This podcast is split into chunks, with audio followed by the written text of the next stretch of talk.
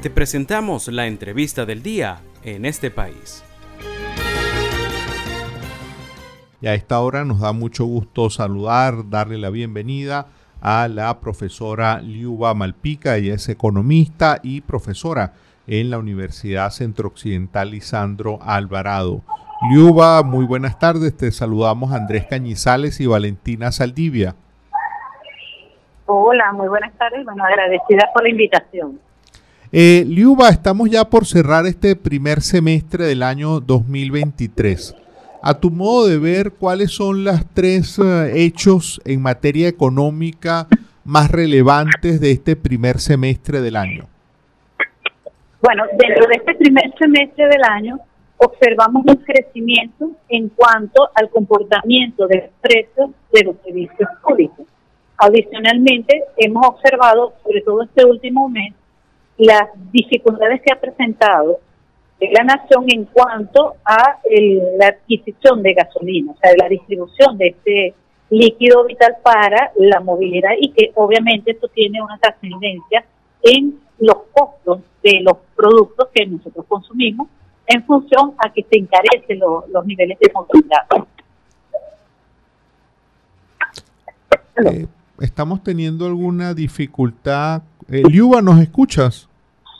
Sí, sí, lo escucho. Ah, eh, se, distorsionó eh, en tu respuesta. Si puedes volver a, mencionar lo que estabas de la idea que estabas desarrollando, porque se escuchó con mucha distorsión. Ok, bueno, básicamente eh, lo que nosotros observamos en estos últimos seis meses está relacionado con un encarecimiento progresivo de los servicios públicos, tomando como referencia que estos se están tasando al valor del dólar. Eso por una parte. Por otra parte, observamos que existen dificultades en el acceso a eh, lo que es la distribución de, gasolina y que esto a su vez tiene un impacto en el precio de esos bienes que nosotros consumimos, tomando en cuenta de que se encarece la movilidad, o sea, el traslado de esos bienes, por ejemplo, en el área agrícola, y trasladarlo desde sus zonas de producción hasta las áreas donde nosotros los consumimos. Mm. Eh, todo, eso repercute en la en la, un alza también de los precios, ¿no? Sí, sí, porque todo eso forma parte de lo que se conoce como una estructura de costos. Mm. Este, debe contemplarse no solamente dentro del proceso productivo lo que cuesta llevar a cabo esta actividad, sino que adicionalmente tú debes trasladar esos bienes hasta estas zonas donde deben ser consumidas, donde está el, mercado.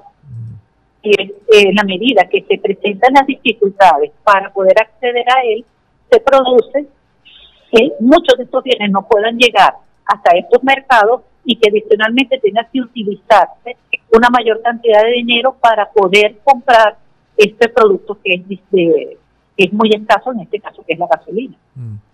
Eh, Liuba, eh, hemos visto también recientemente cifras del Banco Central de Venezuela que apuntan a una inflación acumulada de un poco más de 96% entre enero y mayo de este año. Eso nos coloca, Venezuela sigue siendo probablemente el país de, todo el mundo con la inflación más alta del mundo, o ya otro país superó a Venezuela. Pero por los momentos mantenemos esa, esos altos niveles de inflación que ciertamente nos hace ver como uno de los países con, con, más, con una tasa muy alta, mm. porque eso permite entonces que estos precios, en la medida que va pasando el tiempo, se van acumulando el crecimiento, o sea, lo que creció en enero se le va a sumar lo que creció en febrero y así progresivamente. Y entonces si lo llevamos a comparar cómo eran los niveles de precios del año pasado, que es lo que se conoce como inflación anualizada, observamos cómo ha sido ese crecimiento. Y eso todo se traduce en eh, un que afecta muchísimo a lo que es la calidad de vida, porque el ciudadano cada vez que va a comprar la cantidad de dinero de la cual dispone para el consumo, eh, tiene poca capacidad de compra. Claro.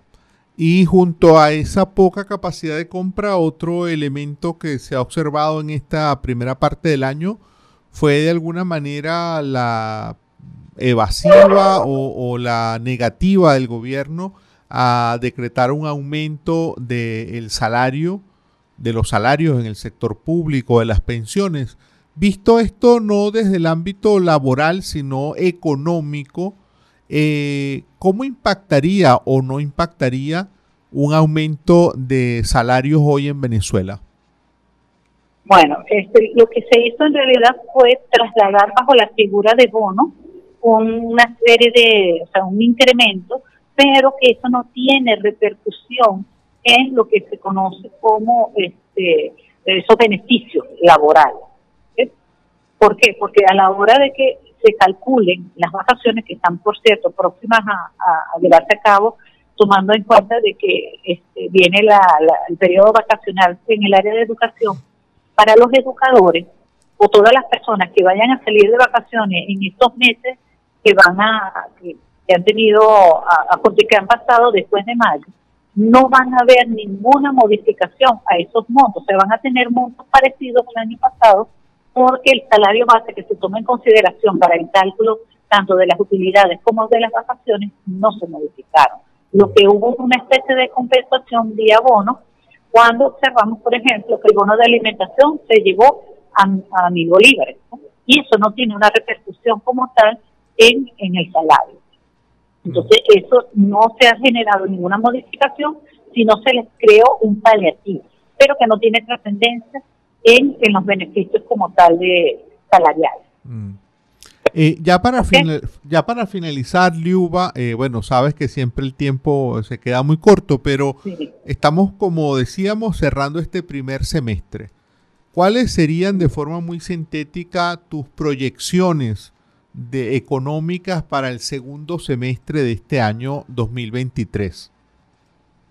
Bueno, yo lo veo un poco complicado tomando en consideración eh, el hecho de que no tengamos acceso a la gasolina. Eso termina encareciendo, primero dificulta la movilidad y eso va a tener un impacto en los mercados. ¿En qué consiste? Bueno, que, toda la producción que necesite desplazarse de un lugar a otro se va, va a ver se va a ver encarecido. Es por ello que eso va a ser eh, va a ser trasladado a los precios, por consiguiente, lo que nosotros podemos determinar a un a un a estos a estos seis meses para el cierre del año, pues observo que va a haber un crecimiento en el proceso de inflación. ¿Por qué? Y esto no es una respuesta que se le va a dar rápido, una, una solución rápida a la producción de gasolina, porque el proceso de inversión y la cantidad de dinero que se debe invertir para recuperar el proceso productivo en el área petrolera es altamente costosa y obviamente el Estado en la actualidad no tiene quizás ese, ese músculo financiero para llevar a cabo esos niveles de inversión que son requeridos para restablecer nuevamente este, eh, la producción de gasolina. Entonces yo considero que este proceso de inflación va a ir creciendo en la medida que ve pasando el tiempo. Mm. Bueno, Liuba, te agradecemos mucho por, por esta participación, por esta presencia tuya en el programa. Era la profesora economista y profesora en la Universidad Centro Occidental Isandro Alvarado, la profesora Liuba Malpica, hablándonos de, haciendo un balance de este primer semestre, ya se fue prácticamente el primer semestre del año 2023 y cerrábamos con la idea de sus bueno, la idea no, su pronóstico en relación al comportamiento económico para la segunda parte del año eh, se sintetiza de esta manera. Será una, eh, tendremos una eh, actividad económica difícil, seguirá estando muy afectada por la alta inflación.